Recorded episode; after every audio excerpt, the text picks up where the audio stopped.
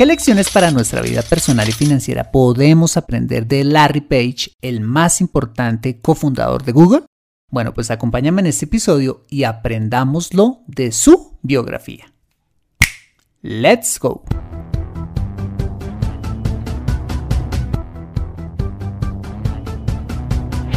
Bienvenido a Consejo Financiero, el podcast de finanzas personales donde aprenderás a manejar inteligentemente tu dinero, salir de deudas, tomar buenas decisiones financieras y alcanzar una prosperidad sólida y duradera.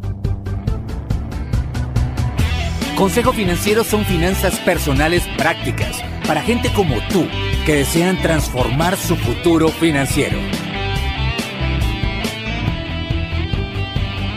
Bienvenido a bordo.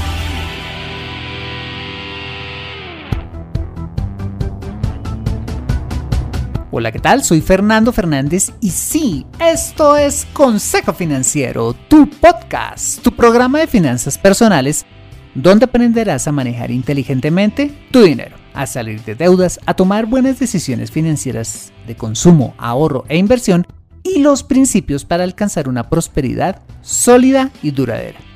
Como sabes, tener educación financiera es un aspecto esencial para alcanzar tus objetivos de vida. Pues aunque tu profesión o área de conocimiento no sean las finanzas, todo lo que hagas en la vida involucrará dinero, por lo que necesitarás saber administrarlo inteligentemente para alcanzar cada una de esas metas financieras. En Consejo Financiero aprenderás a convertirte en un sensei de tus finanzas personales. Y como siempre te invito a visitar www.consejofinanciero.com, donde podrás encontrar ese y muchos más contenidos de finanzas personales que su seguro van a ser de utilidad para tu vida financiera. Asimismo, te recuerdo que puedes escuchar Consejo Financiero en Spotify, Apple Podcasts, SoundCloud, Spreaker o la plataforma de tu preferencia y encontrarme en mis redes sociales en LinkedIn e Instagram. Bueno, muy bien, y sin más preámbulos, empecemos con el episodio de hoy. Bienvenidos a bordo. Continuamos con nuestra serie de biografías con referentes de clase mundial, donde ya hemos hablado de Carlos Slim, Steve Jobs, eh, Mark Zuckerberg y Warren Buffett. Y hoy el turno es para nada más y nada menos que para Larry Page, que si no se te hace familiar por el nombre, con toda seguridad lo vas a identificar por el nombre de su compañía, Google, de la cual es cofundador junto con el ruso Sergey Brin, de una compañía que podríamos decir hace parte de nuestra cotidianidad, en especial por el uso de su motor de búsqueda, al que recurrimos prácticamente a diario, entre muchos más servicios que ofrece esta compañía. ¿Me acompañas entonces en este recorrido por la biografía de este genio de la informática y las lecciones que puede dejarnos para nuestra vida personal y financiera? Empecemos. Bueno, muy bien. Lawrence Edward Page, más conocido como Larry Page, nació un 26 de marzo de 1973 en East Lansing, Michigan, Estados Unidos. Su padre, Carl Page, era profesor de informática en la Universidad Estatal de Michigan y su madre, Gloria Page, de origen judía, era instructora de programación de computadoras en el Lyman Bridge College de la misma universidad. Larry fue un ávido lector durante su juventud, debido por supuesto a la formación académica y retecnológica de sus padres, quienes fomentaron en él el desarrollo de su creatividad. Asimismo, aprendió a tocar el saxofón y estudió composición, imagínate. Se dice que su educación musical eh, fue lo que inspiró en él su impaciencia y su obsesión por la velocidad en la computación, al punto que se sintió atraído por las computadoras precisamente cuando solo tenía 6 años de edad. Larry posteriormente asistió a la famosa escuela Montessori en Okemos, Michigan, desde 1975 a 1979 y se graduó de secundaria en la East Lansing High School en 1991. Bueno, pues como Larry tenía formación musical, también asistió al Interlochen Center for the Arts como saxofonista durante dos veranos, mientras terminaba eh, sus estudios en la escuela secundaria. Posteriormente estudiaría licenciatura en Ciencias e Ingeniería Informática en la Universidad de Michigan, donde se graduó con honores y posteriormente hizo su maestría en ciencias informáticas en la conocida Universidad de Stanford. Estudios que, por cierto, transformarían su vida. ¿Por qué? Imagínate que cuando estaba haciendo su maestría en esa universidad, Larry empezó a buscar pues un tema para su tesis y consideró hacerla en torno a las propiedades matemáticas de la Internet y la comprensión de su estructura de enlaces como un gran gráfico. Yo sé que no entiendes, pero esta es una de esas cosas que solo a los genios se les ocurre investigar. Bueno, pues el caso es que su supervisor de tesis, Terry Weinrad, eh, lo animó a desarrollar la idea, haciendo de este el mejor consejo que jamás había recibido en su vida. Esto lo vino a reconocer muchos años después Larry Page. Entonces, pues Larry empezó a concentrarse en resolver el problema de saber qué páginas web enlazaban a una página determinada, teniendo en cuenta el número y la naturaleza de los vínculos como información valiosa para esa página. En otras palabras, y para que entendamos todos, lo que Larry tenía en mente era crear una suerte de algoritmo mm, que ordenara las páginas web según su importancia, con base en el número y la calidad de los enlaces que recibieran de otras páginas.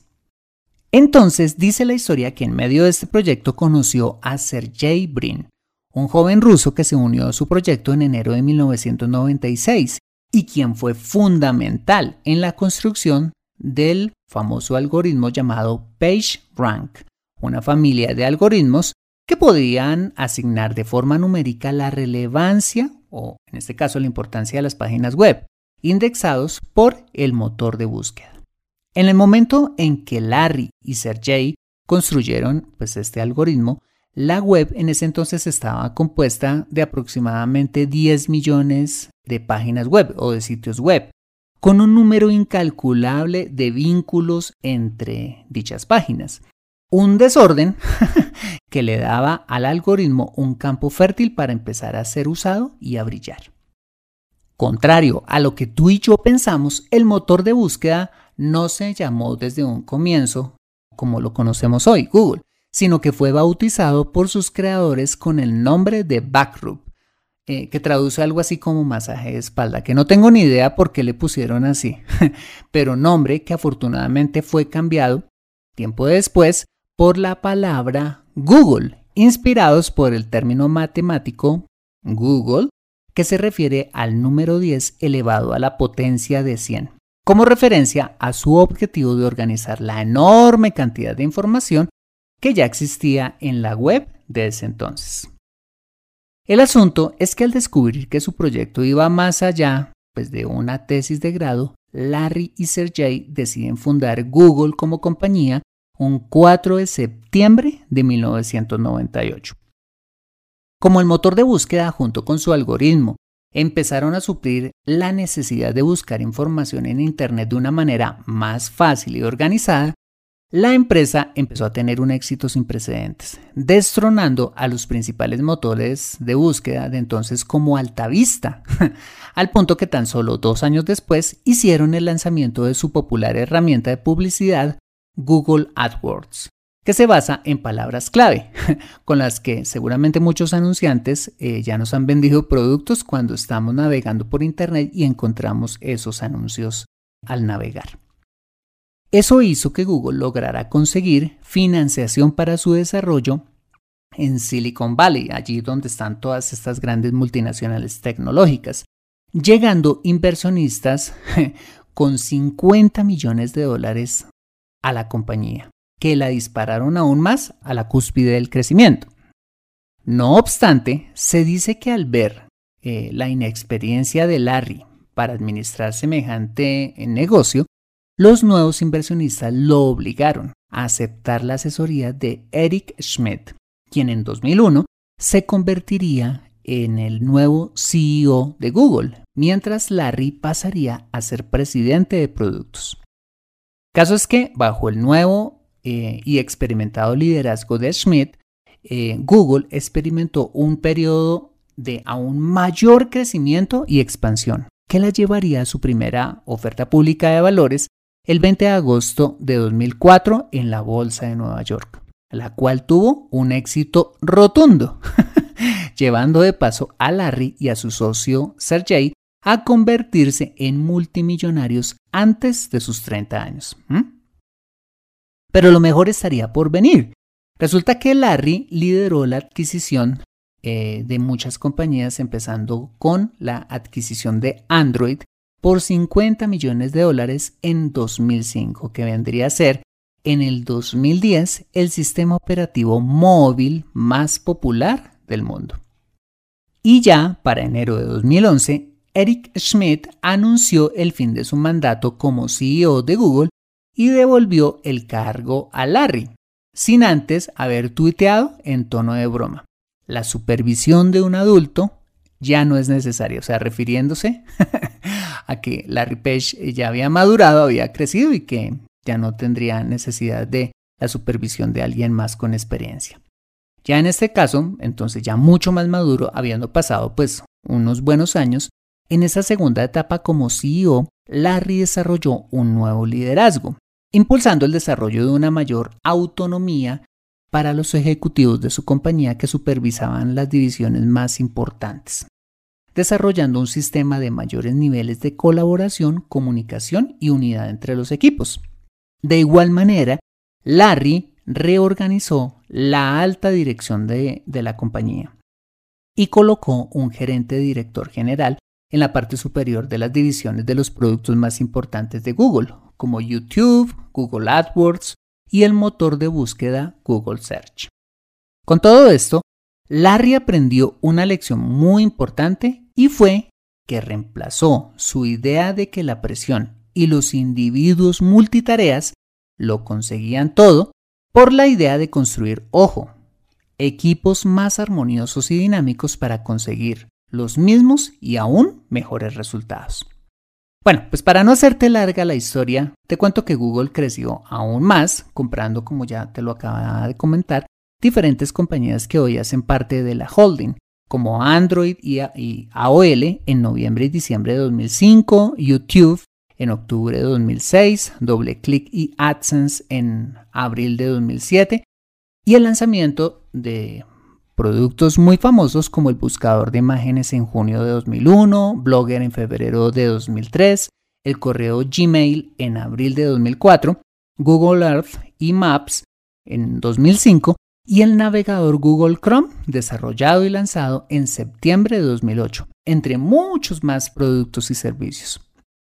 Ante semejante éxito, se calcula que hoy en día la fortuna personal de Larry Page asciende a 91.500 millones de dólares, imagínate, lo que lo convierte en el octavo hombre más rico del mundo de acuerdo con la lista Forbes para el 2021.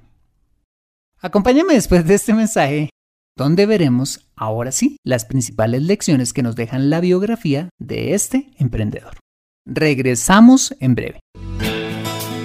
¿Te gusta Consejo Financiero? Ahora puedes aportar voluntariamente desde un dólar al mes para financiar este programa. Si quieres hacerlo, solo debes ir a patreon.com slash consejo financiero y dar clic en el botón Hazte Mecenas, convirtiéndote en patrocinador oficial del programa y tener acceso permanente a mi servicio de consultas financieras Express. Gracias por contribuir a transformar vidas a través de la educación financiera. Regresamos a Consejo Financiero. Muy bien. ¿Y ahora qué lecciones podemos recoger de la vida de este joven emprendedor? Bueno, pues la primera lección que se me ocurre que no tiene que ver tanto con él, sino con la mentalidad de sus padres, y fue la decisión de invertir por parte de ellos en la mejor educación para su hijo. ¿Por qué? Porque una de las mayores fortalezas en la formación de Larry no fue solo la influencia académica de Carl y Gloria, sino su interés por desarrollar en Larry su máximo potencial al ponerlo a estudiar en la escuela Montessori, una institución con un método de enseñanza revolucionario que seguramente no era para nada barato, pero que lo ayudó desde muy niño en su desarrollo, así como ponerlo a estudiar música, que según los expertos sirve un montón para que el cuerpo calloso del cerebro de los niños se haga más grueso y por ende puedan generar más conexiones neuronales, lo que facilita que se desarrollen las habilidades de los niños de una manera más fácil y ágil. Bueno, pues seguramente esto le ayudó a Larry para convertirse en quien finalmente se convirtió. Conclusión. Entre mejor educación podamos darle a nuestros hijos, tanto mejor. No solo pagando las mejores instituciones educativas a nuestro alcance, ojo, sin deuda, sino invirtiendo en el desarrollo de otras eh, disciplinas en ellos, como las artes, los deportes o el desarrollo de habilidades de liderazgo. ¿Quién sabe? Podrías estar invirtiendo en la vida del próximo multimillonario de tu país. En segundo lugar, creo que Larry, al igual que todos los emprendedores de los que hemos hablado en este podcast, encontraron una oportunidad de negocio en un dolor crónico, la dificultad de ese entonces de los usuarios de Internet para encontrar el contenido que necesitaban de forma fácil. Recordemos que para esta época existían aproximadamente 10 millones de sitios en Internet y se necesitaba de alguien que se propusiera de, como decimos en Colombia, solucionar el mega chicharrón de organizar la maraña de información que había en Internet de forma desordenada a través de un motor de búsqueda.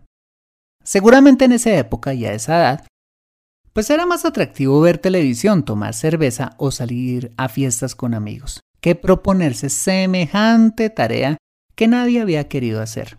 ñoñez que rindió sus frutos y que convirtieron, como ya lo veíamos, a Larry en multimillonario antes de sus 30 años. Bueno, ¿y con esto qué te quiero decir? Que el éxito de los negocios está destinado para aquellas personas en búsqueda de problemas, en el buen sentido de la palabra, claro, y entregarle al mundo el producto o servicio que lo solucione. Y problemas es lo que abunda en este mundo. Así que si quieres emprender y transformar tu vida personal y financiera, quizás esta sea la hora de apagar la televisión y dejar la cerveza, y pararte con el firme objetivo de ir a buscar un problema y solucionarlo a través de una idea de negocio. La tercera lección que podemos aprender de la vida de Larry Page es que fue consciente que solo no iba a lograr grandes cosas, aceptando como socio a su compañero de maestría, Sergey Brin. Yo creo que si Larry hubiera querido ser mezquino al ver el inmenso potencial de su idea de negocio, pues hubiera podido quedarse él solo con todo y quizás decirle a Sergey Brin, oye Sergey, ¿sabes qué? Ay, pues quería agradecer tu ayuda con el desarrollo del algoritmo, pero lamentablemente tengo que dejarte ir. Pero no te preocupes, yo te haré llegar el cheque que te corresponda por tu trabajo. Así que, pues muchas gracias. Pero Larry no hizo eso. Se dio cuenta que compartir su idea junto con, ojo, un buen socio, le ayudaría a lograr mucho más que emprendiendo solo, decisión que lo llevaría finalmente a convertirse en multimillonario poco tiempo después. Mira, a veces es mejor ser el propietario de una parte de un negocio enorme que tener el 100% de un negocio pequeño, siempre y cuando te asocies, ojo, no con cualquier persona, sino idealmente con alguien muy competente, quizás alguien más inteligente que tú, que tenga habilidades que complemente las tuyas. Bien, en cuarto lugar, y esta me parece una de las lecciones más importantes de Larry, es que doblegó su ego y cedió su posición de CEO a Eric Schmidt, una persona mucho más experimentada que él, para tomar el timón de Google cuando la compañía más lo necesitaba. El ser consciente de nuestras limitaciones, delegar y poner por encima el interés de nuestro negocio sobre nuestro ego es fundamental a la hora de ser un buen emprendedor. Y te lo digo porque uno de los problemas más comunes de estancamiento de miles de negocios es que sus fundadores quieren seguir haciéndolo todo, constituyéndose ellos mismos como el principal obstáculo al crecimiento de, sus emprendimientos, impidiendo que sus hijos o alguien más capaz que ellos les ayude a innovar y a crecer tanto como sus negocios son capaces de hacerlo. Moraleja, si quieres emprender, deja el orgullo, aprende a delegar y a rodearte de personas más capaces que tú. No te sientas intimidado ante ellos ni pienses que vas a perder autoridad al hacerlo. No, al contrario, tu emprendimiento puede prosperar mucho más que si lo sigues manejando tú solo. Y la quinta lección que puedo ver en la vida de Larry Page es que finalmente aprendió de sus errores y operó un cambio en su vida. Como te lo mencioné en la biografía, se sabe que en los primeros años de Google, Larry era una persona que ejercía un liderazgo muy agresivo con sus empleados, presionándolos hasta el límite para lograr los resultados, razón por la cual los nuevos inversionistas que llegaron a Google lo disuadieron para que una persona con un liderazgo muy diferente le ayudara con la compañía. Y vaya que Larry aprendió de su error, pues como te lo contaba, cuando en el 2011 Eric Schmidt le regresó el cargo de CEO, su liderazgo cambió un montón, cambiando en pocas palabras el látigo por un liderazgo motivador y colaborativo, que entre otras cosas ha hecho que hoy en día Google sea una de las mejores compañías para trabajar en el mundo. La pregunta que deberíamos hacernos como futuros emprendedores o si ya lo somos es, ¿qué tipo de liderazgo practicamos? ¿Somos del tipo de líderes que generan miedo o somos del tipo de líderes que inspiran a los demás?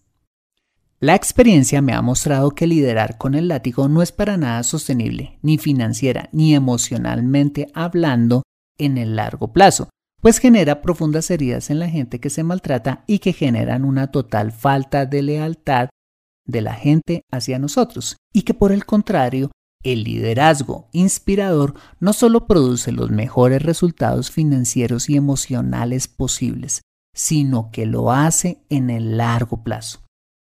Hace muchos años tuve la oportunidad de dirigir en mi anterior trabajo un equipo de ventas de aproximadamente 60 personas, influenciado por el estilo de liderazgo maltratador de mi jefe directo.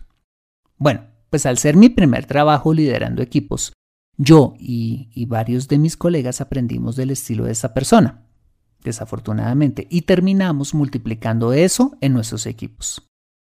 ¿Se consiguieron resultados de esta manera? Sí, en un principio, pero después la gente se fue reventando poco a poco, bajando bastante la productividad. Entonces, ¿qué hice? Simplemente cambiar mi estilo de liderazgo represivo por uno motivador, basando el mismo en entrenamiento intensivo y en darle a mis dirigidos herramientas para lograr sus resultados. Y con ello pude darle un giro de 180 grados a mi equipo y a mi gestión. Mira, cuando emprendemos o tenemos equipos a nuestro cargo, no trabajamos con máquinas trabajamos con personas que tienen sentimientos y dignidad, que merecen de todo nuestro respeto y ayuda. Entonces, si tienes personas a tu cargo en tu trabajo o quieres ser emprendedor o ya lo eres, aprende el estilo de liderazgo correcto. Si quieres obtener los mejores resultados en tu equipo de trabajo o en tu emprendimiento. Bueno, muy bien, esta fue la biografía de Larry Page y las lecciones que nos deja para nuestra vida personal y financiera. Yo no sé si lo sabes, eso depende de la edad que tengas, pero cuando yo era un adolescente, si uno necesitaba buscar un producto o servicio, no lo buscaba en Google, sino en un directorio, que era un libro gordotote de color amarillo que venía organizado por orden alfabético y que contenía todos los productos y servicios de la ciudad. De tal manera que si uno necesitaba, digamos, un electricista, pues se iba a la, a la letra E y allí lo encontraba, eso sí con lupa, porque la letra era bien chiquitica.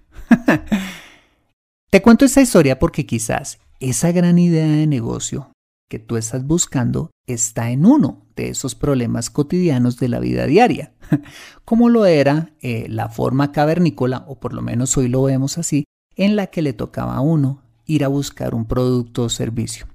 Y probablemente la solución la puedes tener tú. No sé si llegues a ser el próximo Larry Page de tu país, pero creo que nuestra vida financiera puede cambiar si nos proponemos solucionar solo uno de los muchos problemas que aquejan a nuestra comunidad, ciudad o país. ¿Aceptas el reto? Aprende a construir riqueza en Consejo Financiero.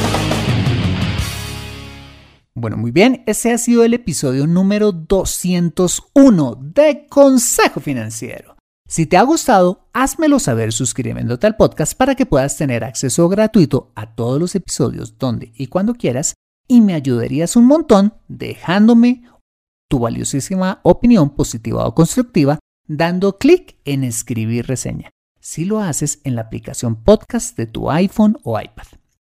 Esto es muy valioso para mí porque cuando pones tu opinión donde quiera que me escuches, hace que el algoritmo de dicha aplicación sugiera a más personas escuchar el programa y hace que Consejo Financiero pueda llegar a muchas más personas. Por adelantado y de corazón, mil gracias por esa reseña. Asimismo, te invito a compartir este episodio a través de tus redes sociales con tus contactos, familia o amigos a quienes consideres les sea útil este episodio para su vida financiera y personal. Bueno, muy bien, yo soy Fernando Fernández, tu asesor financiero y anfitrión de este programa. En la edición de este podcast, José Luis Calderón. Muchas gracias por compartir tu tiempo conmigo en la fila de la vacuna, tomando el sol de la playa, en el embotellamiento, donde quiera que estés y recuerda. Consejo Financiero son finanzas personales prácticas para gente como tú que desean transformar su futuro financiero. Buena semana y nos vemos con un nuevo episodio el próximo lunes a las 5 pm hora de Colombia o Perú 4 pm Ciudad de Guatemala. See you later.